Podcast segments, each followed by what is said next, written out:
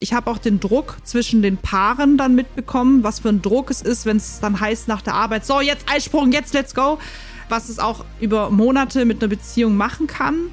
Und aus diesem Grund habe ich mich entschieden, auch für den Fall, dass mein Partner, sagen wir mal, in zwei Jahren sagt, du, ich habe keinen Bock mehr, tschüss, bin ich 36, mhm. stehe wieder ohne Partner da, muss erstmal einen daten, soll ich dann direkt mit dem Kinder kriegen? Diesen Druck wollte ich mir einfach nehmen, dass ich einfach unabhängig bin und selbstbestimmt.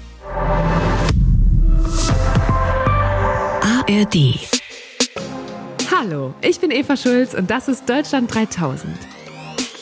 Hier verbringe ich jeden zweiten Mittwoch so eine gute Stunde mit Menschen aus ganz verschiedenen Bereichen, irgendwo zwischen Pop und Politik. Mein Ziel ist, diesen Leuten so zu begegnen, wie ihr sie vorher noch nie gehört habt. Deutschland 3000 soll euch, mich und meine Gäste auf neue Gedanken bringen.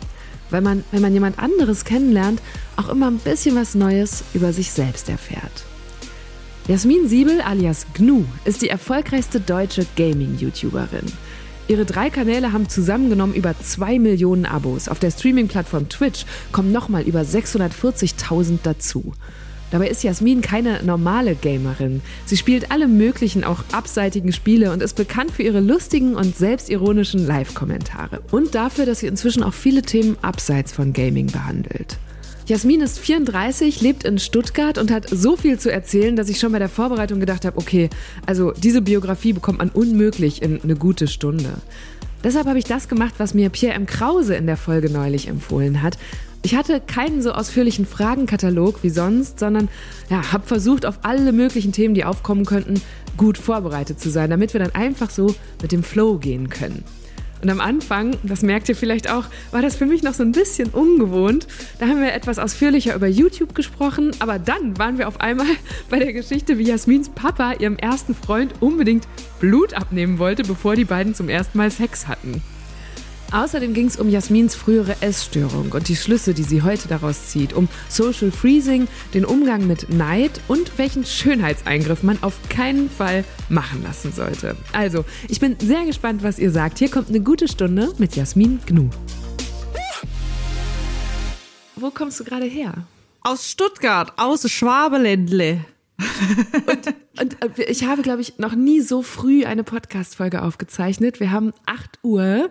Wann bist du aufgestanden und wie kam es zu diesem Termin? Also ist es für dich normal, dass du sagst, okay, können wir schon um 8 Uhr? Ja, also ich stehe jeden Tag um 6 auf und deswegen bin ich immer, ich bin sogar auch überrascht, dass äh, du zugesagt hast, weil die meisten sagen, das geht nicht. Deswegen versuche ich, sage ich immer, hey, ab sechs bin ich wach. Wenn ihr wollt, können wir um 6.30 Uhr starten. Die meisten so, bist du des Wahnsinns? Und das heißt, aber du, manchmal streamst du ja auch bis tief in den Abend. Also wie, brauchst du einfach nicht viel Schlaf, Jasmin, oder? Ja, ähm, deswegen streame ich auch nur an zwei äh, Tagen dann die Woche abends und die anderen dann nachmittags, weil es ist schon zu hart, wenn man um sechs aufsteht und dann geht der Abend bis 23 oder 0 Uhr und dann macht man noch viel Sport und dann ist der ganze Tag schon voll mit Arbeit, weil man ja durcharbeitet. Also Montag und Mittwoch sind immer so meine Endgegnertage. Und ich habe hier, ich weiß nicht mehr wo, aber ich habe irgendwo von deinem gelesen, dass dein Vater immer sagt, du seist wie ein Computer, zwei Betriebszustände, null oder eins. Was meint er damit? Ja, ähm, also tatsächlich hat sich das gebessert. Er hat auch gesagt, meine Betriebszustände sind irgendwie nicht mehr so da. Aber es war früher immer sehr, dass ich entweder sehr aufgedreht bin oder sehr in mich gekehrt. Also es gab immer so diese zwei Personen. Also entweder voll laut und lachen und ätzend und anstrengend oder, oder halt komplett ruhig und gar nichts mehr gesagt. Mhm. Und was glaubst du, warum hat sich das geändert? Weil ich glaube, ich jetzt deutlich ausgeglichener bin und durch den Job einfach ja, sehr viel arbeite und es mir im Stream nicht erlauben kann, auf den Betriebszustand null zu schalten, indem ich nicht mehr rede. mhm, also dann muss man irgendwie so ein Dazwischen finden, meinst du? Ja, genau. Also ich denke, ich bin jetzt ja auch älter und erwachsener geworden und dann äh, wird auch so ein bisschen die laute, crazy Seite vielleicht ein bisschen ruhiger und ich kann die ja auch in meinen äh, YouTube-Videos rauslassen. Wahrscheinlich mhm. merken es deswegen meine, äh, Fam meine Familienmitglieder nicht mehr, weil ich hier komplett alles rauslassen kann. Und wenn Leute dich auf YouTube suchen, die dich jetzt vielleicht auch noch nicht kennen, dann finden sie gleich drei Kanäle. Kannst du einmal erklären, wie die sich unterscheiden?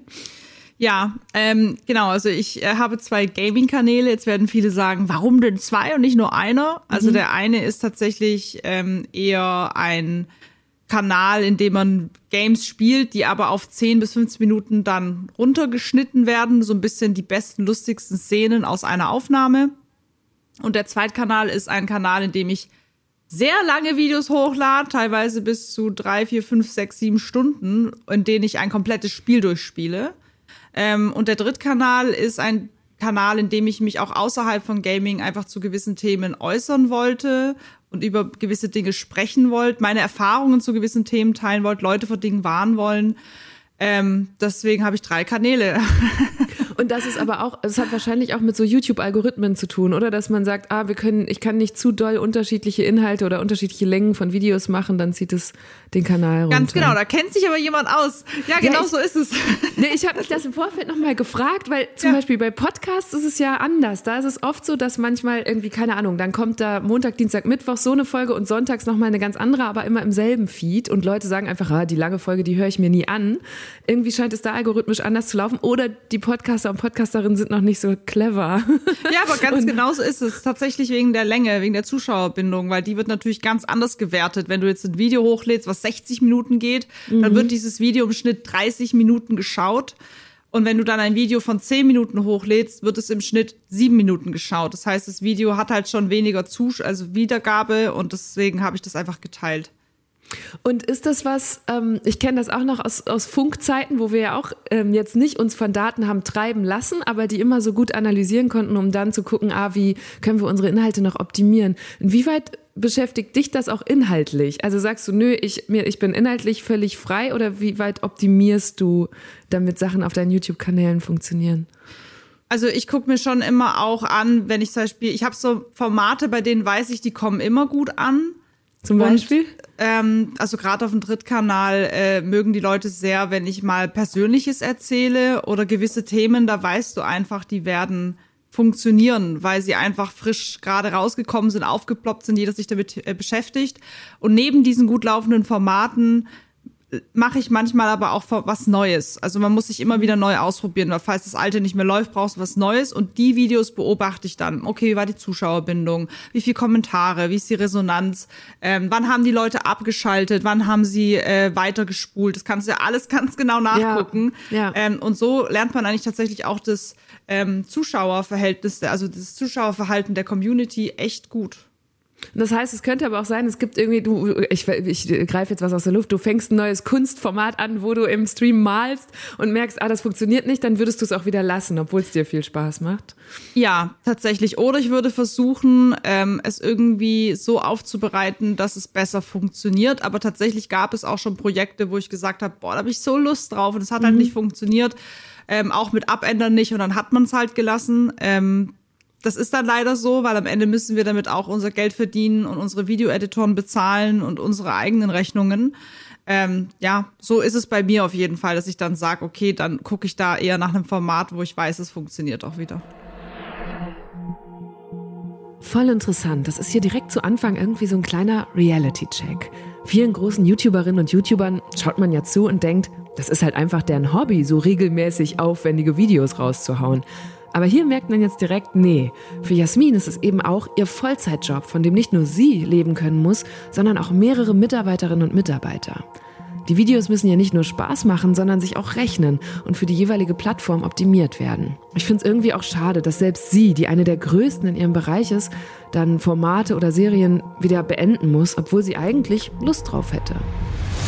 Ein Format, das funktioniert und mit dem du groß geworden bist, sind Let's Plays. Und die hast du mal mit Laber-Podcasts verglichen. Warum? Was, was macht dieses Format, dieses Genre so erfolgreich? Ja, es ist tatsächlich, also gerade, also ich mache das selber auch, deswegen verstehe ich dieses Verhalten.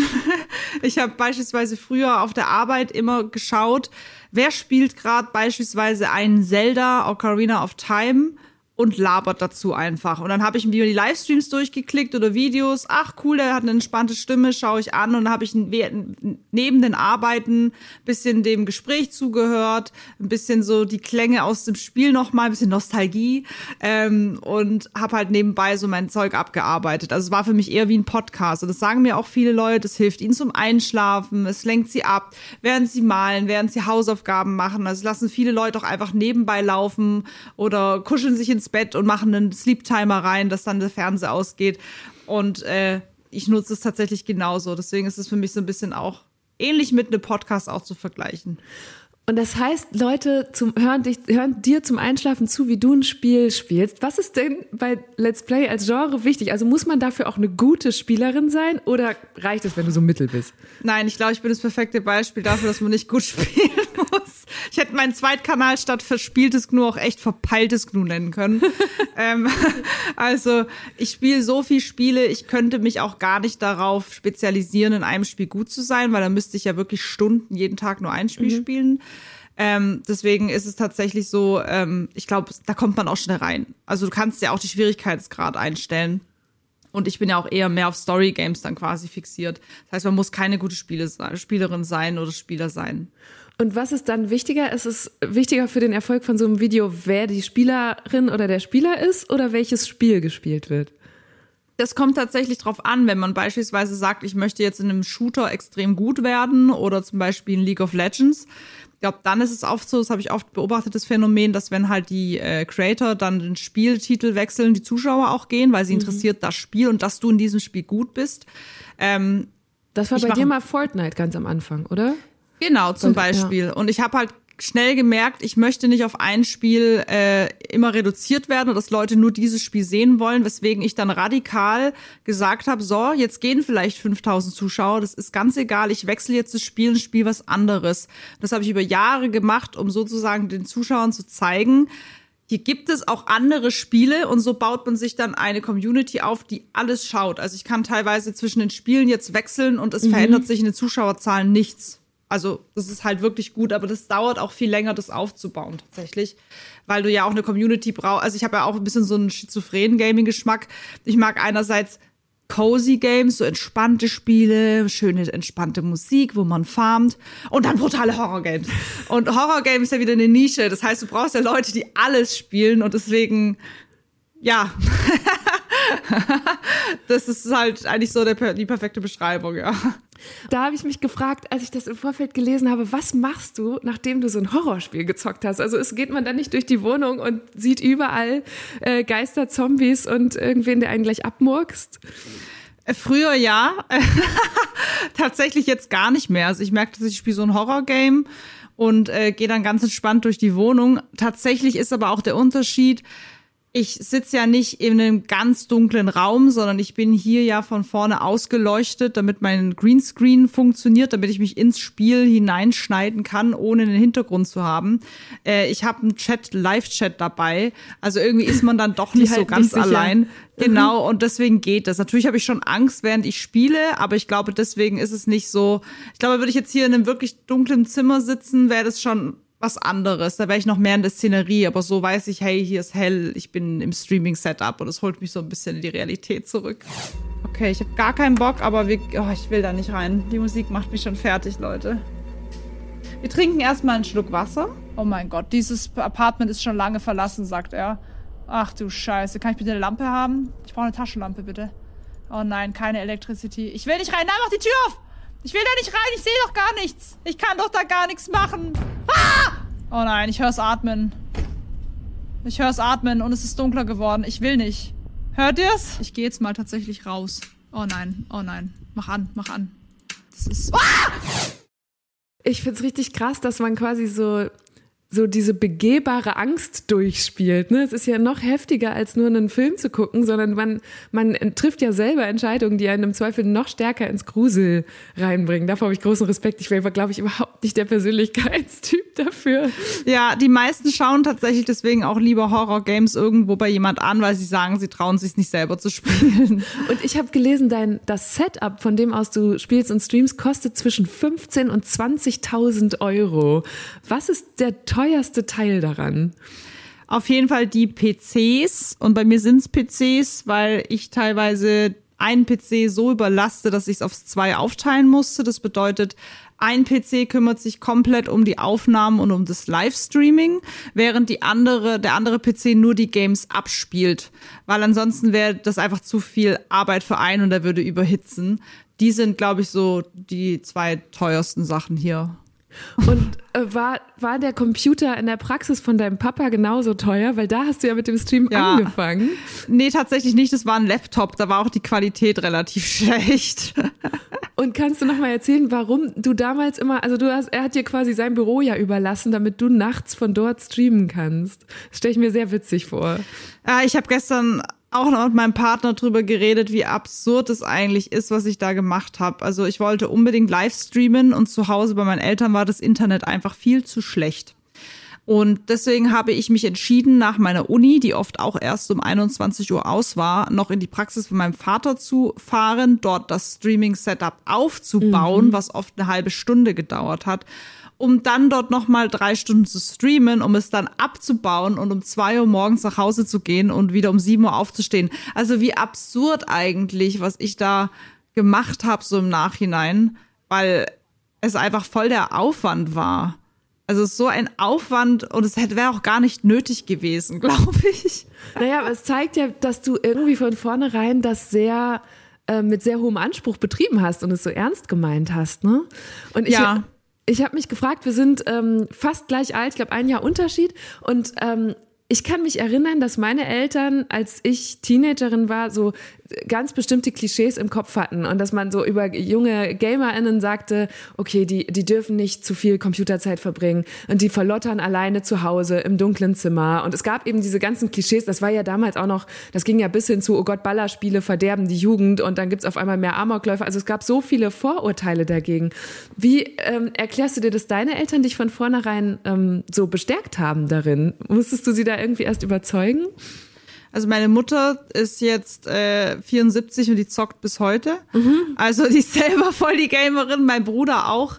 Und meine Eltern hatten gar kein Problem damit, dass ich das mache, weil ich habe ja auch mein Studium beendet. Also ich war ja nicht so, dass ich gesagt habe, Mama, Papa, ich breche jetzt alles ab und mache nur noch YouTube, sondern sie wussten, okay, wenn du dir zusätzlich den Stress geben willst, dann mach.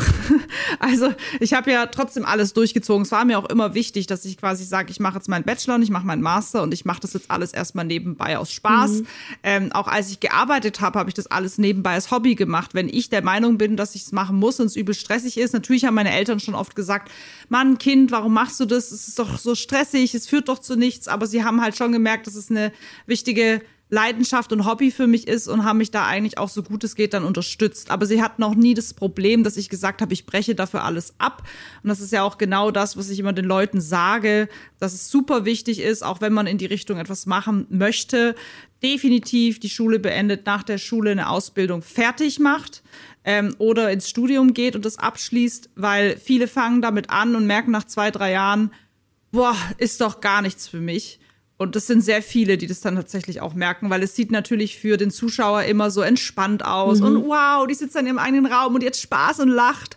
Dass ich aber gerade kurz am Explodieren war, bevor ich den Stream angemacht habe, weil einfach alles stressig ist und ich nicht mehr kann. Ähm, und auch dieser Druck der Selbstständigkeit und dass deine Zahlen immer ja irgendwie offengelegt sind. Jeder kann gucken, wie laufen deine Klicks, wie läuft's bei dir. Das unterschätzen, glaube ich, viele. Es ist schon auch mit den Reisen und Vorproduktion und Videos müssen kommen. Es ist nicht so easy, wie man sich das oft vorstellt. Mhm. Ähm, und du hast, glaube ich, auch, du zockst du bis heute manchmal mit deiner Mutter. Wie, wie gut ist die so auf einer Skala von 1 bis 10? Ähm, die ist auch eher so eine, die gerne Horror zockt. Wir haben früher zusammen auf Nintendo 64 zusammen Horror-Games gespielt. Jetzt tatsächlich nicht mehr so. Sie hat jetzt quasi eine eigene Gilde in Heyday. Sie ist Gildenanführerin. Und ich stelle mir gerade so eine Rentnergilde vor, die da so um ja, die Ecke kommt. Das Lustige ist, dass ihr Zeigefinger hat schon so einen Knick drin, weil sie immer so aufs iPad drückt. Also sie hat schon so einen Gamerfinger. Ah, das könnt ihr jetzt leider nicht sehen, aber Jasmin hält gerade so ihren Zeigefinger in die Kamera und knickt das obere Fingerglied so ab.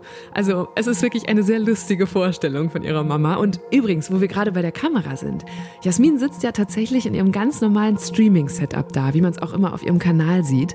Im Hintergrund so ein beigefarbener Vorhang, eine Pflanze und gerade auch so ein Mini-Kühlschrank von einem Energy-Drink-Hersteller, vermutlich für irgendeine Kooperation. Es fühlt sich ein bisschen an, als würde ich gerade mein ganz persönliches Gnu Video bekommen. Dabei hatte ich mich im Vorfeld noch geärgert, weil ich meine Gäste ja eigentlich immer am liebsten persönlich treffe, aber diesmal aus Termingründen leider nicht zu Jasmin nach Stuttgart fahren konnte. Und jetzt denke ich aber gerade, vielleicht war das in diesem Fall gar nicht so schlecht. Vielleicht fühlt sie sich ja so, wie sie auch mehrere Stunden die Woche streamt und mit ihrer Community spricht, eh am allerwohlsten und ist auch deshalb gerade so locker und offen. Ja, also sie, sie zockt schon auch immer noch regelmäßig, aber halt eher so ruhigere Spiele mittlerweile. Und Sims hat die gesuchtet. Das mhm. weiß ich noch, dass ich damals um 22 Uhr schlafen gegangen bin und dann bin ich um 6 Uhr morgens für die Schule aufgestanden. Da war die immer noch am Rechner. Okay, aber siehst, das ist ja dann eher das umgekehrte Klischee, weil das hat man früher auch uns Kids ja. äh, vorgemacht. Und ich weiß noch, also bei mir gab es dann so Computerverbot. Meine Eltern haben versucht, dem damit äh, irgendwie Einhalt zu gebieten. Gab es das dann bei euch überhaupt oder waren deine Eltern, so wie du es erzählst, viel schlimmer als du unterwegs? Ach, die haben, ja, also Nee, bei uns war es auch so, wenn ich wusste, es kommt ein cooles Spiel raus, dann habe ich das auch immer aufs Wochenende geschoben. Also dann hieß es ab Freitag, Samstag, Sonntag sprecht mich nicht an, ich spiele es jetzt durch. Ganz exzessiv mit meiner besten Freundin äh, Rudin, die heute auch für mich arbeitet. Ähm, da haben wir echt die Nächte durchgezockt am Wochenende. Da haben wir richtig, oh, neues Resident Evil, oh, toll. Dann hat sie immer so, so, so ein äh, Softdrink mitgebracht. Jeder hatte dann eins, haben uns die Decken gekuschelt, das durchgezockt. Das waren so geile Zeiten, wirklich. Das war so cool. Während andere mit 18 in die Disco sind, waren wir zu Hause und am Wochenende gezockt.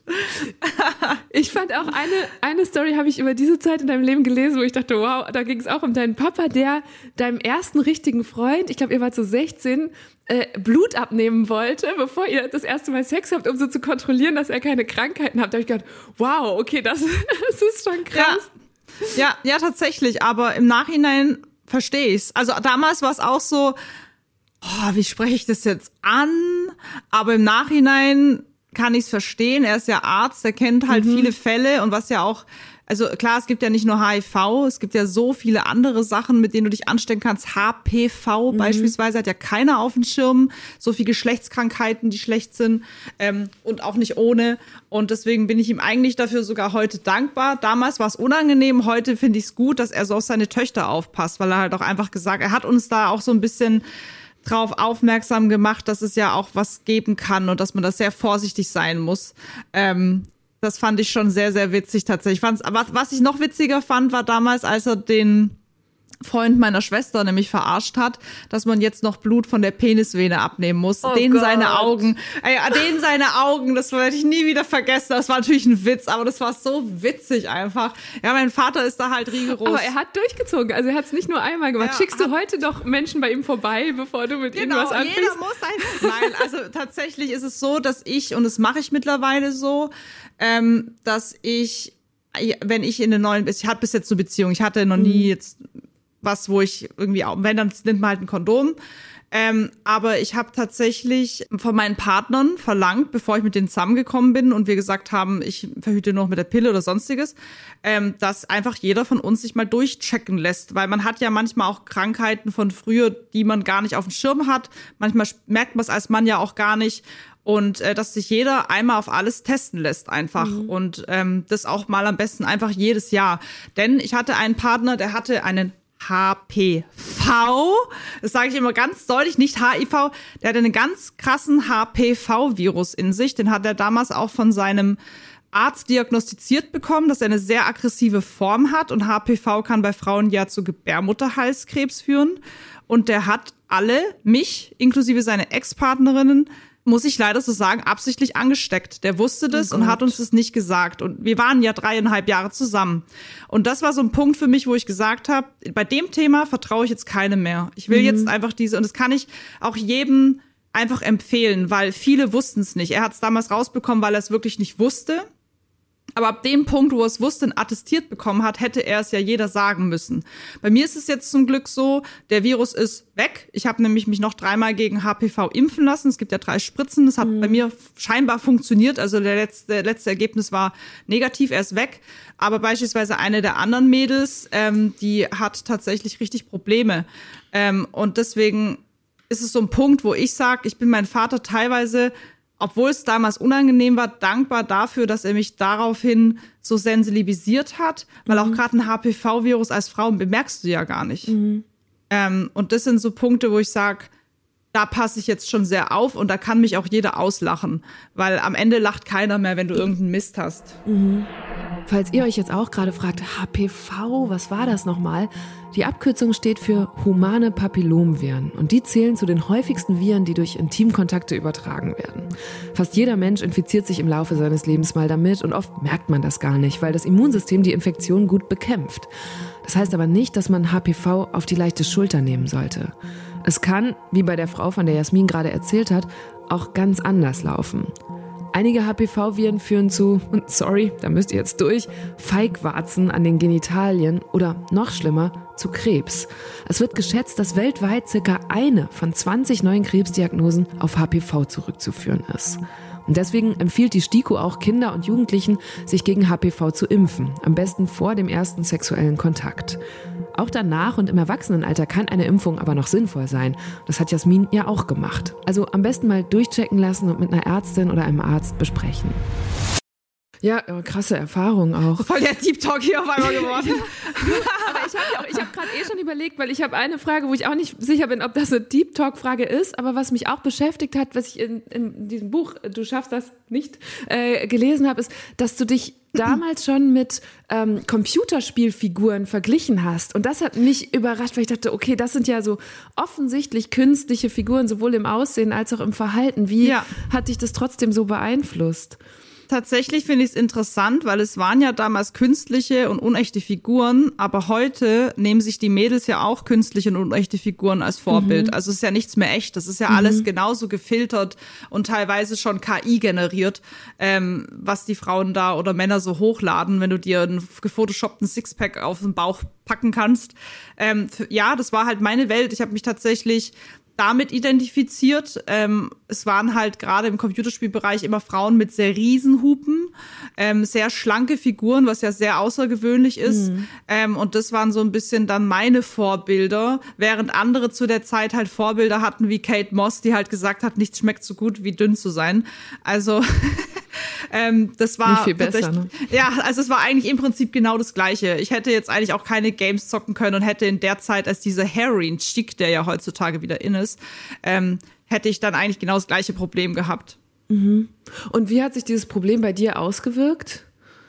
Ähm, tatsächlich, dass ich einfach gemerkt habe, wow, die sind ja alle super schlank, die haben alle super große Brüste und es war ja auch eine asiatische Figur, also so wie es in Asien damals mhm. von Animes sehr äh, gemocht worden ist. Die Frauen hatten zum Beispiel keinen Hintern oder einen sehr kleinen, was ja heutzutage bei uns stimmt. Die sehen die Figuren ja ganz anders aus.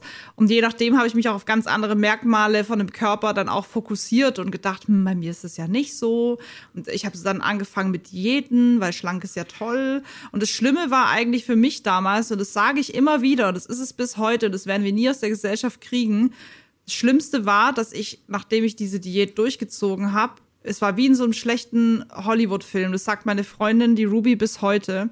Wir sind in die Schule und es waren Ferien und ich habe, glaube ich, vier Kilo abgenommen. Wir sind mhm. rein und der erste kommt, sagt, wow, tolle Figur. Dann laufe ich die Treppen hoch, der nächste sagt, wow, so schöne Augen. Also wirklich, als hätten die das gestaged. Ach, also und ich habe an so den Augen hast du ja sicher nicht abgenommen. Genau, aber es war so die Ausstrahlung fand ja. er so toll. Es war so gestaged, dass ich mir eigentlich dachte, ich habe zuvor nie Komplimente bekommen. Es war so die mhm. Phase, wo es angefangen hat, dass Männer dich anschauen. Und ich dachte früher, Männer schauen mich an, weil sie mich verprügeln wollen. weil ich das nicht deuten konnte. Und das war so ein negatives, schlechtes Zeichen für mich, weil ich halt, oder auch für alle, die ablehnen, das lese ich ganz oft, dass Frauen sagen, sie nehmen ab und man wird dafür so gecredited. Natürlich ist mhm. es eine mhm. tolle Leistung und man soll auch Komplimente bekommen, aber gerade wenn man eine Essstörung ist, will man das ja eigentlich nicht hören oder sollte man es nicht hören, weil es bestärkt dich darin, so du bist auf dem richtigen Weg, jetzt wirst du beachtet, finde ich die Leute toll. Mhm. Und es war so ein Aha-Moment, so aha, wenn ich so aussehe, dann kriege ich solche Komplimente. Wow. Dabei lag es tatsächlich damals auch gar nicht an dem Gewichtsverlust, sondern einfach, dass ich selber mit mir zufrieden war. Und ich glaube, das darf man halt oft nicht unterschätzen, die innere Ausstrahlung. Mhm. Als ich dann so viel abgenommen habe, ich war einfach innerlich tot. So, und ich, dann wurde ich auch von niemandem mehr gesehen, beachtet. Es, es war tatsächlich sehr interessant, dass man einfach mehr an seiner Ausstrahlung, an der Präsenz, die man hat, arbeitet, als anstatt zu sagen, ach, dieses eine Kilo muss jetzt noch sein, da bin ich perfekt. Mhm. Aber das ist ja voll interessant, wie du sagst, ne?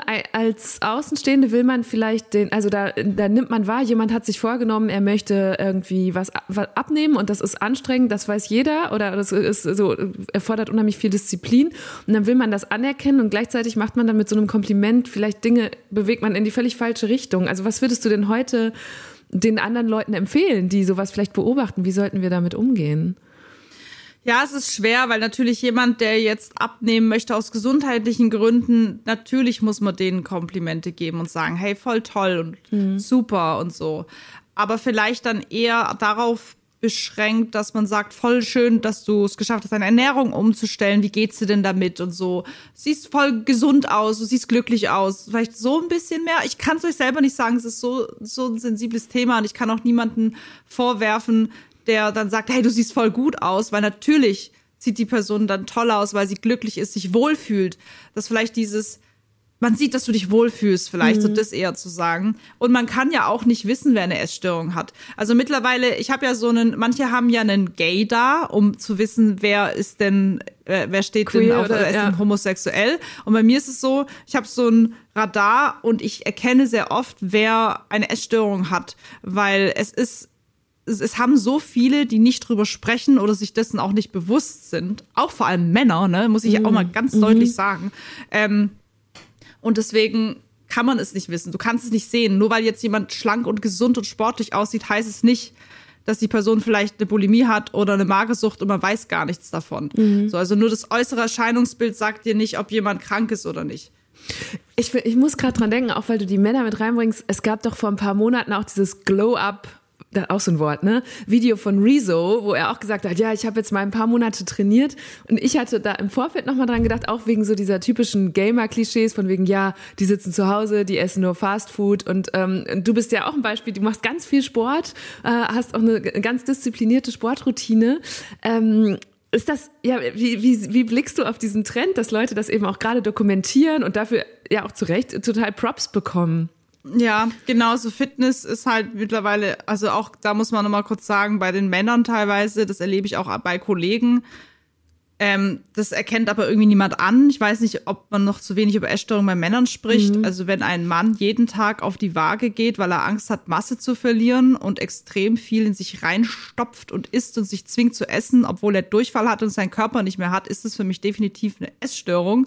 Oder wenn man nicht mal mehr in den Urlaub gehen kann, ohne 20 Skür-Joghurts mitzunehmen, weil die den perfekten Fettgehalt haben. Einfach nur so diese Angst haben, Masse zu verlieren. Immer mehr Leute, die stoffen, die SAMs oder äh, Steroide zu sich nehmen, junge Menschen, die das irgendwie in sich reinkonsumieren. Ähm, wenn du in Fitnessstudios dann irgendwelche Gespräche mitbekommst von irgendwelchen jungen Leuten, ja, ich habe mir das und das gestofft und das gestofft. Also da geht so ein ganz gestörter Trend um sich rum, der irgendwie gerade noch gar nicht so richtig alle auf dem Schirm haben. Mhm. Und deswegen sage ich ja auch den Sport. Ich habe jetzt eine krasse Sportroutine weil mir der Sport sehr viel Spaß macht. Und tatsächlich, ja klar, es ist ein netter Side-Effekt, dass man dann einen Körper hat, der halt muskulös ist. Aber ich mache das gerade, um auf eine Challenge hinzuarbeiten, die ich für mich selber noch gesetzt habe, ähm, die ich noch nicht verraten darf, auf mehrere hm. Challenges. Das heißt, es hat für mich eine Funktion und ich kann jetzt schon sagen, wenn ich diese Funktion, diese Challenge nicht hätte, ich würde zwar noch viel Sport machen, aber ich würde zum Beispiel gar nicht irgendwie auf die Ernährung so arg achten, weil das hasse ich. Also dieses Einschränken von, oh ja, jetzt habe ich hier zu viel Fett und jetzt muss ich das, das geht mir so auf den Senkel. Das würde ich komplett nicht machen und ich glaube, das lohnt sich auch gar nicht für Leute, die nicht davon leben wollen und damit Geld verdienen wollen, weil es so eine Einschränkung in deinem Leben ist. Und dann denke ich mir immer, wie oft zeigt man sich denn im Jahr schon im Bikini und zeigt seinen Körper? Fast mhm. nie. Also das wäre es mir dann Stimmt. auch gar nicht wert. So. Das, warum macht man das? Klar, um dann Fotos zu machen, das habe ich zum Beispiel auch erfahren von meinem äh, Coach, der mich coacht, dass nämlich die meisten, die im Fitnessbereich arbeiten, die hungern sich krass runter, bauen ganz viel Muskeln auf, nehmen sich 20 Outfits, nehmen sich drei Shooting-Tage und shooten durch und posten über das Jahr immer wieder diese Bilder. Und dann deswegen sieht's oft so aus, wow, die sind das ganze Jahr auf, mhm. durch fit. Natürlich sind sie es nicht, weil das kann man gar nicht. Und das fand ich einen ganz wichtigen Punkt, weil ich oft gemerkt habe, boah, also ich struggle jetzt so mit meiner Ernährung und ist alles so schwer und habe gar keine Ergebnisse. Warum sieht der oder die jeden Tag so aus? Ja, deswegen. Mhm. Ja, krass, aber voll gut, dass du es nochmal so sagst. Ich finde das ganz interessant, was du mit den Challenges sagst. Du, ähm, ich habe mir auch angeschaut, wie Kai Pflaume dich mal begleitet hat. Und da hast du ja auch gerade so eine Challenge gemacht. Ich glaube, da ging es darum, 90 Tage keine Kohlenhydrate zu essen. Ist sowas nicht eigentlich nur dann eine andere Diät und man nennt es auf einmal anders? Und ist es dann nicht genauso gefährlich, gerade wenn man die Erfahrung einer Essstörung schon gemacht hat? Genau, also ich bin ja aus der Essstörung raus, das ist ganz wichtig. Mhm. Ähm, das war quasi damals die ketogene Ernährung, was ja für mich absoluter Schwachsinn war. Das habe ich am Ende auch thematisiert, so, weil man hört ja oft Dinge und sagt, nur so nimmst du ab. Ketogen ist ja auch, glaube ich, gerade für Leute, bin mir nicht sicher, die irgendwie Probleme im Stoffwechsel haben oder die irgendwie mhm. weniger, nicht so leicht Fett verlieren. Ich bin mir nicht sicher, auf jeden Fall nichts für mich.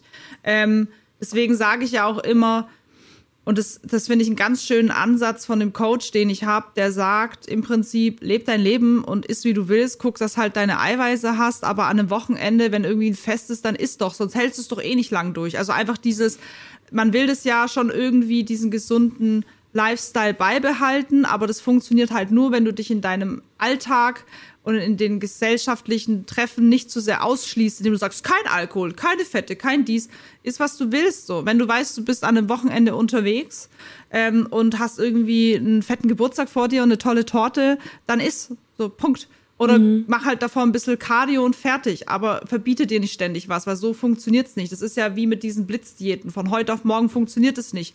Baby Steps, lass dir Zeit, lass mal irgendwie die Gummibärchen am Abend weg, mach das über Monate, geh mal raus, 5000 Schritte am Tag laufen und nicht, heute mache ich das Workout und dann dies. Nee, mit ganz kleinen Baby Steps. So habe ich zum Beispiel auch zum Sport geschafft. Hätte ich nie geschafft, mhm. hätte ich jetzt von Anfang an voll reingehauen. Ich habe einfach einmal die Woche Sport gemacht so 15 Minuten. Und so bin ich reingekommen und habe das langsam aufgebaut. Also da bin ich mittlerweile der festen Überzeugung, dass ich auch in diese Essstörung gekommen bin.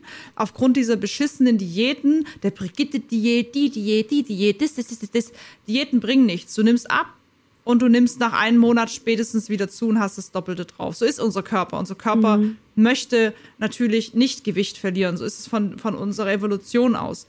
Und deswegen sage ich immer, wer langfristig ein Ergebnis haben möchte und langfristig schlank sein möchte oder abnehmen möchte und sein äh, Ernährung und sein Gewicht halten möchte, der muss Baby Steps machen und nicht, oh, jetzt ist der Sommer vor der Tür, jetzt muss ich. Nee, du musst gar nichts. So, du musst überhaupt nichts. Du mhm. musst es einfach langsam angehen. Ich finde ganz spannend, dass ähm, ich glaube, bei, oder wir sind jetzt schon an mehreren Punkten so angetatscht, dass es ja ganz oft man reinfällt darin, sich mit anderen zu vergleichen. Ne? Ähm, ich glaube, ne, man vergleicht Körper, man vergleicht vielleicht auch den Erfolg von anderen Leuten. Du hast mal beschrieben, dass du auch aus Neid angefangen hast mit YouTube, weil du eine andere YouTuberin beneidet hast. Das finde ich dann auch wieder ganz interessant, weil das ja eine positive Wirkung hatte. Und ich frage mich, wie gehst du heute damit um? Also siehst du Neid als was Positives oder was Negatives? Ähm, ich finde, Neid hört sich sehr negativ an, weil neidig sein hat für mich immer was mit missgönnerisch mhm. zu tun, sondern eher bestrebenswert, dass man sagt, wow, das möchte ich auch, aber in dem gleichen, in dem gleichen Zeitpunkt freue ich mich für sie und dank ihr habe ich bemerkt, dass ich das auch unbedingt machen möchte und probieren möchte und traue mich. Und die hat mir so geholfen, diesen ersten Step quasi zu machen dass ich mich da überhaupt reingetraut habe. Ähm, sonst hätte ich das gar nicht gemacht. Die hat mir gezeigt, wie läuft es, wie lädt man was hoch, so funktioniert es, das sind die Gefahren. Ah, das heißt, du und warst mit der Person dann auch im Austausch. Du hast nicht nur von der, aus der Ferne gesehen, da macht eine Frau das, was ich eigentlich sein oder machen will, sondern ihr beide habt dann auch zusammengearbeitet.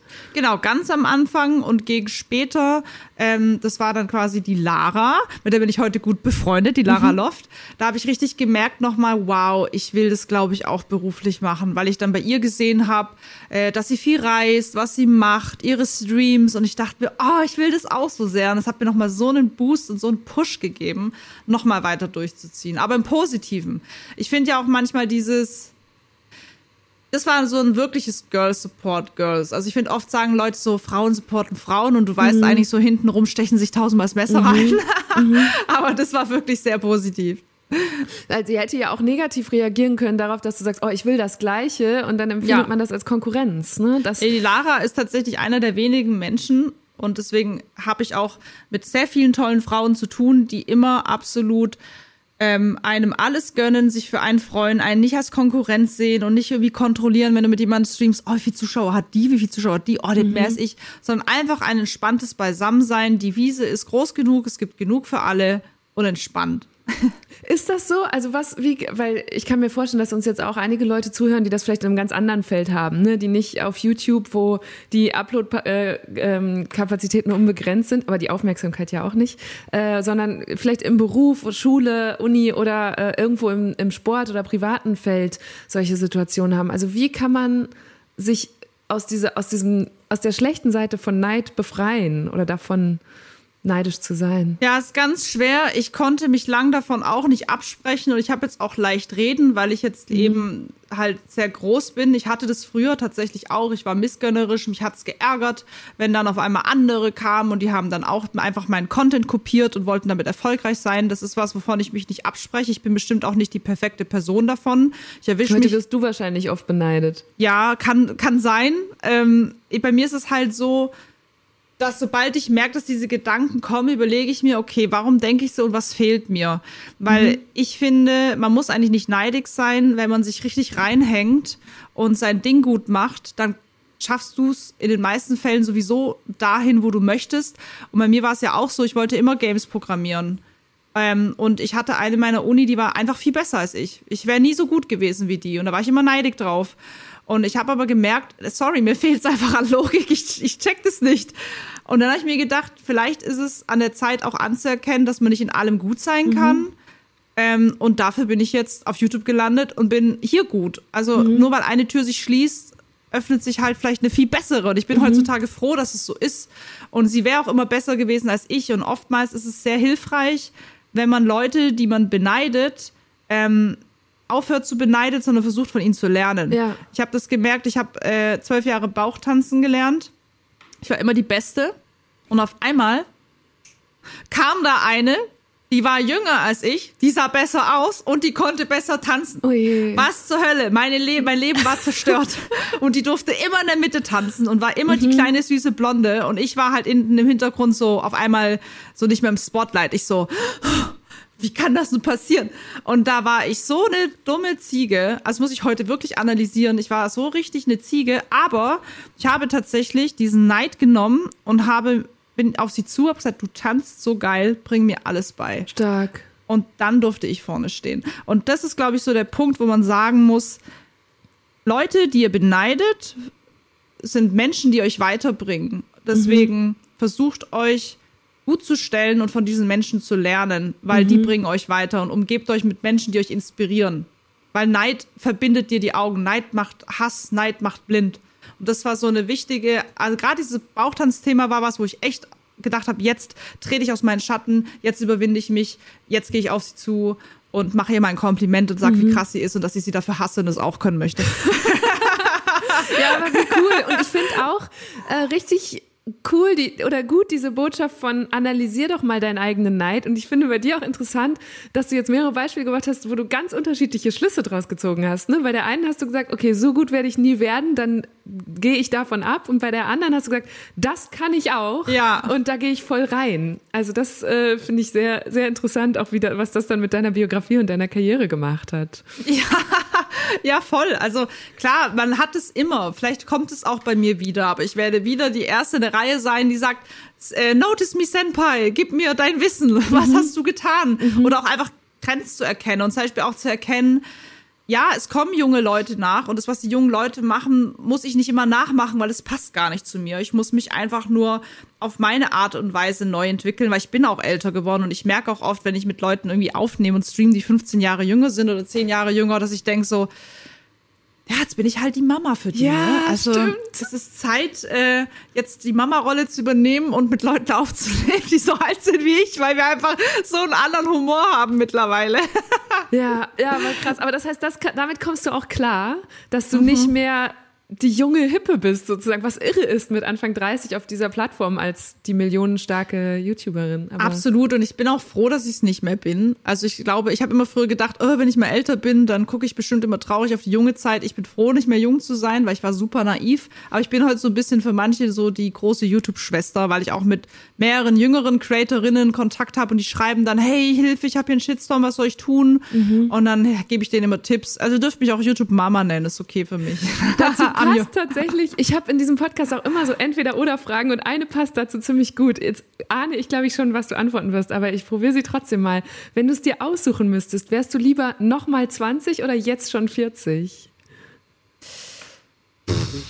Dann lieber noch mal 20, weil ich nicht weiß, ob ich mit jetzt schon 40 dann Kinder habe und mhm. äh, auf YouTube noch bin. Deswegen, aber dann möchte ich, wenn ich jetzt schon 20 wäre, auch gerne mein jetziges inneres Ich mitnehmen. Ich würde jetzt mhm. nicht gerne noch mal die Jasmin sein mit 20, weil da war ich ein kleines gebrochenes Mädchen, sondern ich möchte gerne die Power und das Selbstbewusstsein von jetzt mitnehmen. Mhm. Und es wäre gut, weil dann könnte ich nämlich, wäre ich nämlich 20 und würde diese ganze äh, Hyaluronsäure und das Spritzungskacke nämlich gar nicht machen. Stimmt, das hast du auch gemacht, ne? Ja. Du, du hast mal in einer Schönheitsklinik gearbeitet und äh, dann sind die ganzen neuen Methoden immer an dir ausprobiert worden. Aber du wolltest, glaube ich, auch. Du warst da scharf. Na, drauf, teilweise oder? auch nicht. Also es war beispielsweise sowas, es hört sich so brutal an, das wäre jetzt irgendwie so Frankenstein-mäßig nee. gewesen. Also ich habe halt dort im Marketing gearbeitet ähm, und es war halt eine Unterspritzungsklinik, also keine operativen Eingriffe. Ähm, und da gab es dann zum Beispiel, oh, also meine Mitarbeiterinnen, die dürfen alle keine Augenringe haben. Ich oh, unterspritze euch das jetzt alles. Und da warst du halt so ein bisschen, hm, muss ich halt mitziehen. Und am nächsten Tag hatten wir alle Augensäcke, weil das Zeug runtergerutscht Nein. ist. Nein, und weil es einfach, oh Gott, oh Gott. Und das und ist ja voll. Keine guten Testimonials mehr. Und das Problem ist, du musst es ja auflösen. Und es ist halt, das darf man nicht vergessen, man hat im Auge auch Gefäße. Ne? Also da können Leute blind von werden. Ja. Und das war so ein Wake-up-Call, wo ich dachte, was ein Scheiß, so, ich lasse es nicht mehr machen. Und wie vielen von meinen Kolleginnen habe ich gesagt, lasst euch nicht die Augenringe unterspritzen. Das ist so eine dünne Haut. Hyaluronsäure wandert und es rutscht euch runter. Und dann schreiben mhm. die mir mhm. fünf Tage später, oh, Jasmin, ich habe da jetzt so einen Tränensack. Ich so, ja, say what? Oh auflegen. Ja. Ja, aber ja. auch fies, dass du die Erfahrung auch erst selber machen musstest. Ja, und davor möchte ich ja die Leute jetzt warnen. So überlegt mhm. euch, wenn ihr etwas an eurem Körper verändert, kann es die ersten zwei, drei Jahre toll aussehen. Es kann aber in den nächsten vier, fünf, sechs Jahren kacke aussehen und ihr kriegt es nie wieder raus. Und oftmals ist es so, du lässt etwas an dir machen, aber du verlierst, du, du gewinnst in deinen Augen eine schöne Attribute dazu, aber irgendwo verlierst du auch was. Es war ganz oft bei mir, dass ich gemerkt habe, okay, jetzt habe ich das zwar, aber dafür ist jetzt das und das passiert. Und das finde ich eigentlich auch nicht cool. Mhm. Deswegen sage ich ja immer, jeder muss es für sich selber wissen, ob er was an sich machen lassen möchte. Aber beschäftigt euch bitte mit den Langzeitfolgen, geht in Online-Foren, schaut, was die Leute schreiben, auch an negativen Dingen und überlegt euch, ob es, da, ob es euch dann auch wirklich glücklicher macht. Weil mich hat es am Ende nicht glücklich gemacht. Bei mir lagen die Probleme wo ganz anders. Mhm. Eine Sache, die du neulich hast machen lassen, und da kommen wir jetzt auch noch doller auf, äh, du hast am Anfang gesagt, es gibt diesen Drittkanal, wo du auch sehr persönliche Sachen ansprichst und dokumentierst. Und das war Social Freezing. Du hast Eizellen von dir einfrieren lassen. Wie kam es dazu? Ja, äh, Genau. Also tatsächlich ist es so, dass ich ähm, mich dazu entschieden habe, da es letztes Jahr so ein paar Schicksalsschläge gab, die mir einfach gezeigt haben, wow, so schnell kann es dann doch vorbei sein. Ähm, einmal hatte meine Mutter irgendwie einen Schlaganfall oh und ähm, irgendwie hat es was in mir gemacht und ich habe halt auch gewusst, ich bin jetzt 34 geworden, ich möchte momentan noch keine Kinder, ich möchte gerne jetzt das, was ich mir jahrelang so hart aufgearbeitet habe, gerne noch machen. Und natürlich kann ich auch mit 36, 37, 38 schwanger werden, dann wird es aber auch schon schwieriger. Ähm, und ich habe durch viele Freundinnen, die niemals Kinder wollten, ähm, jetzt bemerkt, dass es tatsächlich nicht immer so easy ist. Also es kann auch sehr schwierig sein. Bei einer Freundin mhm. ist der Eileiter geplatzt. Die andere ähm, hatte zum Beispiel ähm, eine Endometriose. Also es gibt so viel Dinge, die passieren können. Und ich habe auch den Druck zwischen den Paaren dann mitbekommen, was für ein Druck es ist, wenn es dann heißt nach der Arbeit, so jetzt Eisprung, jetzt let's go. Ähm, was es auch über Monate mit einer Beziehung machen kann. Und aus diesem Grund habe ich mich entschieden, auch für den Fall, dass mein Partner, sagen wir mal, in zwei Jahren sagt, du, ich habe keinen Bock mehr, tschüss, bin ich 36, mhm. stehe wieder ohne Partner da, muss erstmal einen daten, soll ich dann direkt mit dem Kinder kriegen? Diesen Druck wollte ich mir einfach nehmen, dass ich einfach unabhängig bin und selbstbestimmt und egal was passiert und es war das mit meiner Mutter, egal was passiert, man kann sich auf nichts verlassen, so das war so dieser Effekt, ähm, kann ich mich wenigstens darauf verlassen, dass ich am Ende, falls was mit meinem Partner sein sollte oder er zum Beispiel auch keine Kinder zeugen kann, wir uns diesen Wunsch erfüllen können und ich mir auch, aber nicht auf, nicht unter Druck. Mhm. Nicht, dass ich sagen muss, wie ich es bei vielen meinen Freundinnen gemerkt habe, ich muss jetzt mit dem, weil jetzt werde ich alt. Und auch so dieses dumme Argument mit, jetzt will ich aber keine Kinder, jetzt wirst du ja auch alt und uff, ach, furchtbar, was man sich alles so anhören muss. Und deswegen habe ich für mich gesagt, ich lasse sie einfrieren, dann habe ich einfach die Sicherheit für mich und muss mir nicht die ganze Zeit den Kopf drüber zerbrechen. Es hat einfach mir und meinem Kopf war das sehr wichtig, mhm. für dieses sehr wichtige Thema tatsächlich vorgesorgt zu haben. Und merkst du jetzt, dass du, hat das was in deinem Alltag und deinem Denken verändert? Hast du da jetzt so eine andere Ruhe, seit die da in irgendeinem Kühlschrank lagern? Irgendwie schon, aber ich weiß ja eh, dass ich es tatsächlich auf natürlichen Weg gerne probieren möchte und hoffe, dass es auch klappt. Aber ich weiß halt für den Fall der Fälle, der Kinderwunsch ist mir ein bisschen sicherer so mhm. geworden. Auch wenn ich zum Beispiel Probleme habe oder wenn mein Partner Probleme hat oder sonstiges. Ich kann halt sagen, okay, wir haben noch das. Weil viele meiner Kolleginnen und Freundinnen heutzutage halt sagen, die jetzt Probleme haben, ey, hätte ich damals doch nur gewusst, dass es so bei mir schwierig ist, hätte ich das schon einfrieren lassen. Mhm. Ähm, und natürlich sagen auch viele, ja, aber damit löse ich ja irgendwie auch einen gesellschaftlichen Druck für viele andere Frauen auf. Ich sag selber, ich finde es blöd, dass es so teuer ist. Es ist unfassbar teuer. Mhm. Ähm, mich hat das Ganze, glaube ich, 8000 Euro gekostet mit äh, Medikamenten und mit der ganzen Prozedur. Es war super ätzend. Diese jeden ja, das, zweiten Tag. Ich glaube, das unterschätzen auch viele Leute. Ne? Das heißt immer ja. so, ja, irgendwann lasse ich mir die Eier einfrieren. Und wenn man da mal genauer hinguckt, ist es ja eine krasse ja. Hormonbehandlung über einen längeren Zeitraum auch. Das war furchtbar. Also für mich, für, also ich habe auch eine Freundin, die musste jetzt zum Beispiel jetzt mit 27 schon ihre Eizellen entnehmen lassen, weil die jetzt schon tatsächlich einen Anti-Müller-Hormonwert mhm. von einer 40-Jährigen hat. Das Anti-Müller-Hormon zeigt dir ja, wie weit du von deiner, von deinen Wechseljahren noch entfernt bist. Bei der war das sehr entspannt. Bei mir war es ganz schrecklich. Ich war super überstimuliert. Also meine Eistöcke waren, glaube ich, äh, von, von vergleichbar mit einer Traube auf einmal größer als ein Golfball. Ich war, ähm, also eine Überstimulierung fühlt sich ganz furchtbar an. Das ist ein Gefühl von, ich habe Verstopfung, ich platze, mein Bauch platzt, ich habe mich überessen, aber ich habe trotzdem Hunger, ich krieg kaum Luft.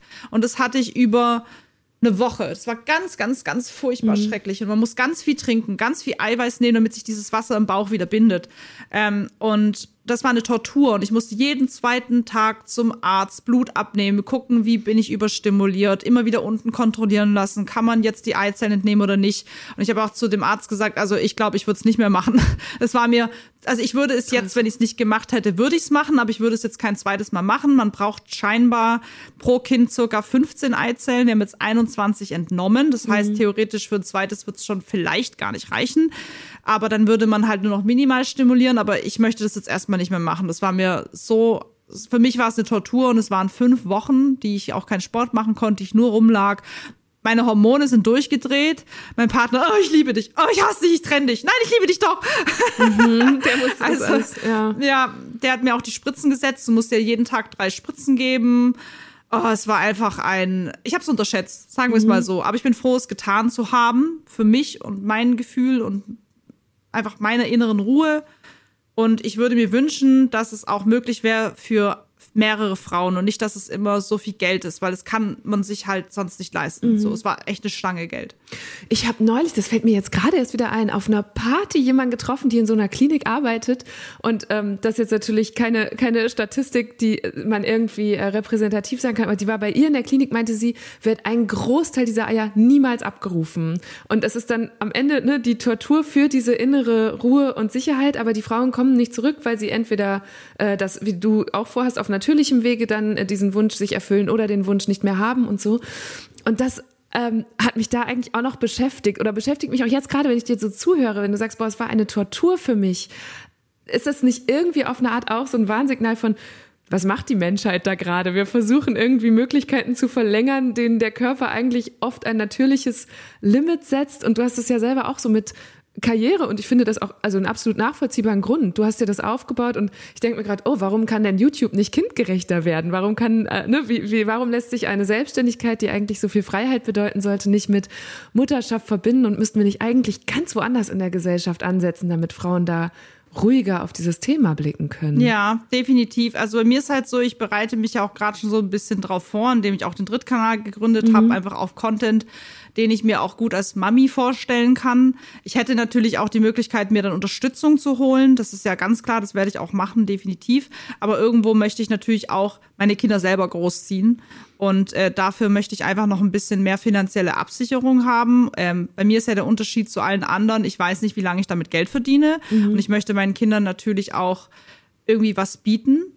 Ähm, und deswegen versuche ich da auch schon mal für meine Kinder gut was auf die Seite zu legen, sagen wir es mal so, dass die auch was davon haben. Ähm, und tatsächlich habe ich mich deswegen auch entschieden, diese Eizellen nicht befruchten zu lassen. Also man hat ja auch die Möglichkeit, die Eizellen befruchten mhm. zu lassen und dann sind es ja wirklich Kinder. Also dann entsteht ja wirklich Leben, weil das fand ich dann zu absurd zu wissen, da entstehen jetzt kleine Embryos und die schmeiße ich dann einfach weg und dann, wenn ich mich mit meinem Partner trennen würde, müsste man die sogar entsorgen. Deswegen habe ich gesagt, nee, das sind jetzt meine Eizellchen, die bleiben jetzt eingefroren und ich habe mir auch gesagt, dass ich höchstwahrscheinlich ähm, trotzdem, weil ich sie mir habe entnehmen lassen, definitiv auf natürlichen Wege schwanger werden möchte, aber auch mir vorstellen könnte, trotzdem versuchen, etwas einzusetzen, einfach damit es nicht so für umsonst war, falls ich merke, es gibt halt Schwierigkeiten. Ich weiß auch, dass beispielsweise gewisse Firmen ja ihren weiblichen Angestellten ähm, das Angebot gemacht so große haben. US-Konzerne zum Beispiel, ne? Auch Social Freezing zu bezahlen.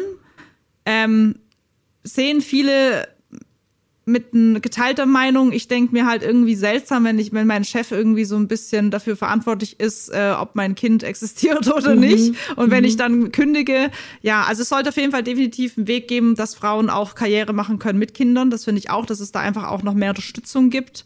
Ähm, aber dass man auch ein Stück weit einfach die Frauen machen lässt. Weil als Frau muss man sich so viel Müll anhören. Oh, jetzt wirst du alt, bist du nicht um alt zu Kinder zu bekommen. Wie oft wirst du als Frau gefragt, äh, wollt ihr Kinder? Und dann sagt dir dein Gegenüber, wir können nicht, ich habe Endometriose, ich ja. kann nicht, ich kann nicht schwanger ja. werden, haben Tränen in den Augen, dass ja. man einfach nicht immer diesen dummen gesellschaftlichen Druck hat und einfach ein bisschen sensibler damit umgeht. Weil es ist nicht schön, als Frau zu hören, jetzt wirst du aber alt, es muss aber schon langsam Kinder, sonst will dich keiner mehr. So diese Andrew Tate-Gelaber, so ab 30 will dich keiner mehr. Ich hasse es. Ich könnte kotzen. Mhm.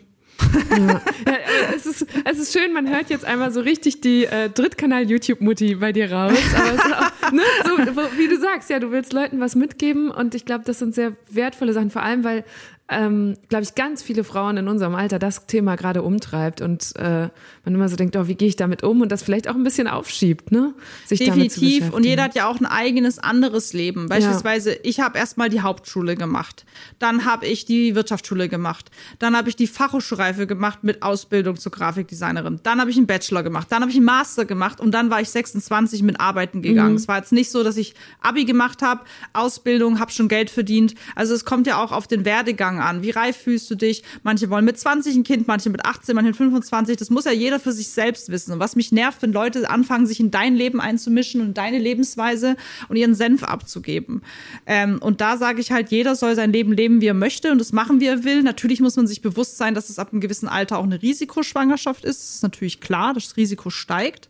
Ähm, aber auch ein bisschen sensibler mit dem Thema umzugehen und zu gucken. Ich habe es letztens erst wieder erlebt, ähm, dass eine halt 38 ist und hat halt keine Kinder, aber schon seit zehn Jahren einen Partner. Und die wurde halt tatsächlich gefragt, ähm, willst du keine Kinder? Und dann hat sie halt unter Tränen gesagt, ich krieg, kann keine kriegen. Mhm. Und das sind wieder so Momente, wo ich denke, einfach ein bisschen sensibler sein. Das fände ich ganz gut. Und hast du den Eindruck, gerade als jemand, die zum Beispiel YouTube schon so lange macht und da sich intensiv mit Communities und ihrer eigenen auseinandergesetzt hat, ist, da, ist so ein Ort wie YouTube und das Internet, in dem so viel solche Fragen gestellt und so viel bewertet und kommentiert wird, sicherer geworden über die Jahre oder ist es eigentlich schlimmer geworden? Ich habe manchmal das Gefühl, die eine Seite wird viel sensibler, fast schon übersensibel und ne, ruft dann immer alle zur, zur Raison und die anderen werden aber auch immer krasser und härter und ähm, verletzender, schlimmer. Ja, ich glaube, dass tatsächlich manchmal so eine Art Protest auch äh, entsteht, dass viele Leute sagen, ihnen geht alles auf die Nerven, für alles, was sie sagen, werden sie gecancelt und man kann es den Leuten nicht mehr recht machen. Deswegen sind sie dann auch gerade so bockig und zickig und beleidigend. Ähm, ich glaube, die Leute wird es auch immer geben. Aber ich glaube tatsächlich, dass wir auf einem guten Weg sind, dass wir gerade auf so Themen aufmerksam machen und uns auch trauen, darüber zu sprechen. Das ist, glaube ich, wichtig. Natürlich darf man es nicht übertreiben. Man darf auch nicht Leute nerven mit gewissen Dingen. Aber einfach zum Beispiel, das mache ich auch ganz gerne, einfach mich in Situationen hineinzuversetzen, in denen ich nie sein werde oder nie bin. Auch für mhm. die Männer zum Beispiel. Wie fühlt sich ein Mann mit äh, 35, 37? Was haben die für ähm, Probleme? Unter welchen Druck leiden die? Einfach auch mal die Seiten zu begutachten und einfach mal zuzuhören von Dingen, von denen ich keine Ahnung habe, als anstatt im Internet ständig meinen Senf zu Dingen zuzugeben. Also auch beim Social Freezing waren halt wieder ein paar ähm, Spezialisten, die halt keine Kinder gebären können, weil sie Männer sind und halt äh, deswegen ähm, halt echt Bullshit geschrieben habe, wo ich gedacht habe, du wirst nie in diese Situation kommen. Ja. Also bitte halte einfach deine Schnauze. Sehr gut. Ja, ich habe auch den Eindruck, dass du deine Community wirklich erziehen, finde ich, ist das falsche Wort, aber dass da sich eine Gruppe von Leuten geprägt hat, die dir sehr wohlgesonnen ist und sehr konstruktiv diskutiert. Und das fasziniert mich immer. Also bei, ich gucke bei all meinen Gästen immer, wie, wie sind auf deren Social Media Kanälen die Leute so unterwegs und wie kommentieren die und dass es so unterschiedlich sein kann zum Teil. Das ist wirklich. Ja, irre. man ist selber ein bisschen der Spiegel der Community und man mhm. hat Verantwortung. Deswegen lasse ich nicht zählen, wenn Kollegen oder Kolleginnen von mir sagen, ich kann nichts machen, ich will kein Vorbild sein und die sind, wie sie sind. Nein, wenn du an, wenn du Ansagen machst und deiner Community sagst, hier und nicht weiter, das toleriere ich nicht, dann werden die das nicht mehr machen. Mhm. Es ist einfach so. Man kann, klar, es gibt immer Problem, Probleme. Also ich habe wahrscheinlich auch Leute in meiner Community, die machen trotzdem, was sie wollen, aber das sind wenige. Und wenn ich die entdecke, dann banne ich die. Dann sind mhm. die weg aus dem Chat, dann können die nicht mehr schreiben. Das heißt, man hat schon Verantwortung. Auch so aufs, man hat Verantwortung für das Verhalten seiner Zuschauer teilweise in mhm. dem Rahmen, in dem man es haben kann. Also du kannst definitiv was bewirken. Ja, und ich finde da, wenn man das dann eins weiterdreht, dann bedeutet das als Userin, Follower, Fan, Abonnentin ja auch, ich kann mir auch die Community aussuchen und ich muss mir nicht ja. jeden Shit geben. Und wenn irgendwo ja. mich eine Diskussion belastet oder auch eine gewisse Plattform oder so, dann lasse ich es einfach, ne? Weil sonst, ich finde manchmal, man klappt den Rechner zu oder legt das Handy weg und trotzdem ist da noch so ein Schatten drüber, weil man eben so viel Negativität gelesen hat in irgendeinem Kommentar-Thread. Ja, ähm, genau. Das, das überträgt sich manchmal so auf Stimmung. Ja, absolut. Leben. Absolut. Ich krieg wahrscheinlich eine Ansage von meiner Community, weil ich nicht entweder oder Fragen mit dir gemacht habe. Deswegen würde ich das jetzt ganz unkonventionell eigentlich für diesen Podcast zum Abschluss noch schnell machen. Ja. Wir sind eben von meiner ersten nämlich dann so schön abgebogen. Ähm, das, aber das ist eh ein schnelles Element. Ich bin gespannt, wie gut du dich entscheiden kannst. Äh, Videos gucken in normaler oder beschleunigter Geschwindigkeit? Normaler. Ah, okay, ah, ich hätte gedacht, du so als Vollprofi bist immer bei 1,5 unterwegs oder nee, so. nie. Ich benutze das Tool gar nicht. Ich vergesse okay. es jedes Mal. Vorbildlich. ähm, welches Spiel ist besser verfilmt worden? The Last of Us oder Castlevania? The Last of Us. Okay. Den zweiten habe ich nicht gesehen. Ah, hätte ich gedacht, weil das doch auch so ein Spiel war, das du mal mit deiner Mama ja, gespielt hast. Nee, nee, muss ich noch, aber The Last of Us war schon sehr, sehr gut. Also wirklich eine mit der besten Spielverfilmungen, wo ich sagen kann, nice. Mhm. Sehr gut. Ähm, wenn du einen Tag mit einem dieser Charaktere verbringen könntest, wer wäre es eher? Link von Zelda oder Violetta aus Dragon Ball Z? Äh, Link. Twitter oder Twitch? Twitch. Twitch. Ich hasse Twitter. Twitch oder Instagram?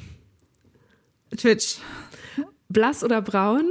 Äh, blass, schau mich an, ich bin ja komplett durchsichtig, ich bin ja richtig weiß, auch im Gegensatz zu dir. Du, da können wir uns, ja, naja, ich habe rote Haare, ich glaube, ich bin einfach nur gut ausgeleuchtet gerade. oder äh, genau, schlecht ausgeleuchtet. Ähm, äh, over oder underdressed? Underdressed. das hast du auch für dich so irgendwann entschieden, ne? Dass du dich nicht mehr. Nee, also ich bin auch so unstylisch. Also ich sag teilweise wirklich zu meiner Schwester, meinem Partner, bitte zieht mich stylisch an, ich kann's nicht. Ich leg auch, ich, ich kenne mich auch gar nicht aus mit Marken und was Style ist und was Trend ist. Ich bin da wirklich auch super faul. Das muss ich wirklich sagen. Mhm. Aber ist okay. und ähm, kritisieren oder kritisiert werden? Das ist beides sehr wichtig. Und da ich mich jetzt letztens kritisiert lassen habe von meiner Community, mhm. würde ich sagen, kritisiert werden, weil ich gemerkt habe, wie krass man daran wächst. Oh mein Stimmt, Gott, ja, du wenn hast es so ein Video konstruktive gemacht, ne? Kritik Also ist. du hast ein Video gemacht, für das du deine Community explizit nach Kritik gefragt hast. Das fand ich auch Genau, also konstruktive Kritik ist wichtig. Und ähm, davon gehe ich jetzt aus, dass das in der Frage jetzt gemeint Mhm. ist, weil ich habe dadurch so viel bemerkt, weil die beste Kritik gibt dir deine Zuschauerschaft. Die schauen dich jeden Tag, die kennen dich, die kriegen alles mit. Und das war so ein Eye-Opener für mich, wie viele mir gesagt haben, hey, du wirkst manchmal echt gehetzt und gestresst, chill mal dein Leben. War, und war, war das auch, weil ich habe mich gefragt, was die Kritik war, die am, dir am meisten Stich versetzt hat, weil darin ist ja oft was Wahres dran. War das das oder war es noch was Das anderes? tatsächlich. Also es war super cool, die Kritik, weil die waren einfach, es war wirklich Kritik, es war eine, es war nicht beleidigend, es war einfach, das ist mir aufgefallen. Und es war tatsächlich wirklich, dass die Leute gesagt haben, bitte nimm dir mal mehr Zeit für dich. Und das fand ich so ein schönes Feedback, weil ich das selber, ich habe immer gedacht, ich kann das gut unterdrücken und die Leute merken das nicht. Und wie wirst du das jetzt umsetzen? Äh, indem ich mir jetzt ein bisschen Urlaub genommen habe. Also ich bin jetzt im August im Urlaub, bin im September im Urlaub und dieses Wochenende versuche ich nicht zu arbeiten. Okay, dann wünsche ich dir dabei viel Erfolg. Nimm dir jetzt, Danke. also ich meine, jetzt ist es erst 9 Uhr, es ist nach einer da ist Heute wird lang, Heute wird lang, noch. aber dann hoffentlich am Wochenende. Nimm dir Zeit für dich und danke, dass du dir Zeit für mich genommen hast jetzt. Es war ein sehr schönes Gespräch. ja, danke, es hat richtig Spaß gemacht. Vielen Dank. Schön, danke dir. Danke. Das war eine gute und sehr frühe Stunde mit Jasmin Gnu. Bei mir ist besonders hängen geblieben, was sie über Neid gesagt hat. Denn das kennen wir ja wahrscheinlich alle aus ganz verschiedenen Situationen, dass wir uns mit jemandem anderen vergleichen und denken, Mensch, das hätte oder könnte ich auch gerne oder so wäre ich auch gerne. Und bei mir, das habe ich dann gemerkt, hat Neid in der Vergangenheit eigentlich eher dafür gesorgt, dass ich auf Abstand zu den Leuten gegangen bin. Ich weiß auch nicht, als hätte ich irgendwie unterbewusst auch so ein Konkurrenzempfinden gehabt oder vielleicht geht man auch auf Distanz, um nicht noch stärker mit seinem eigenen Neid konfrontiert zu werden. Und Jasmin macht es aber ja genau umgekehrt. Sie geht auf die Leute zu und fragt, wie sie von ihnen lernen kann. Und das fand ich richtig stark und will ich auch mal probieren, wenn ich das nächste Mal so ein Neidgefühl entwickle. Und es würde mich auch von euch total interessieren. Auf wen wart ihr das letzte Mal neidisch und wie seid ihr damit umgegangen? Schreibt mir doch dazu mal auf Instagram oder auch gerne wieder über das Fragentool in der Spotify-App, falls ihr Deutschland 3000 darüber hört.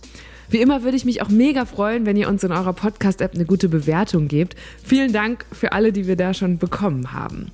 Falls ihr Deutschland 3000 übrigens jetzt durch die Folge mit Jasmin neu entdeckt habt und Lust habt auf mehr YouTuber oder Gaming, dann hört doch zum Beispiel mal in die Folge mit Alex Prinz rein, dem dunklen Parabelritter, oder auch, dafür muss man allerdings relativ lange im Feed scrollen, weil er sehr früh schon da war, mit Budi von den Rocket Beans. Ich bin Eva Schulz und ich melde mich hier in zwei Wochen wieder. Jeden zweiten Mittwoch gibt's eine neue gute Stunde. Zum Schluss habe ich wie immer noch eine Podcast-Empfehlung für euch und die passt besonders, wenn ihr wie ich an Politik und Debatten interessiert seid. Nicole Diekmann und Steven Anpalagan diskutieren in ihrem Podcast über Themen, die gesellschaftlich für Streit sorgen, bei denen die Stimmung schnell kippt und die Fronten verhärtet sind. Zum Beispiel, wir brauchen kein Tempolimit oder wir müssen Kinderbücher umtexten. In jeder Folge verteidigt einer von beiden eine provokante These, die eben nicht der eigenen Meinung entsprechen muss. Lassen sich Argumente gegen die eigene Überzeugung finden? Und genau so heißt auch der Podcast. Gegen jede Überzeugung. Ihr findet ihn zum Beispiel in der ARD Audiothek und natürlich auch sonst überall, wo es Podcasts gibt. Also, bis bald. Macht's gut. Deutschland 3000, eine gute Stunde mit mir, Eva Schulz, ist ein Podcast von Enjoy. Redaktion Isabella Huber und Konstanze Tönnissen. Produktion Isabella Huber. Social Media Lena Link. Und das Sounddesign kommt von Soundquadrat.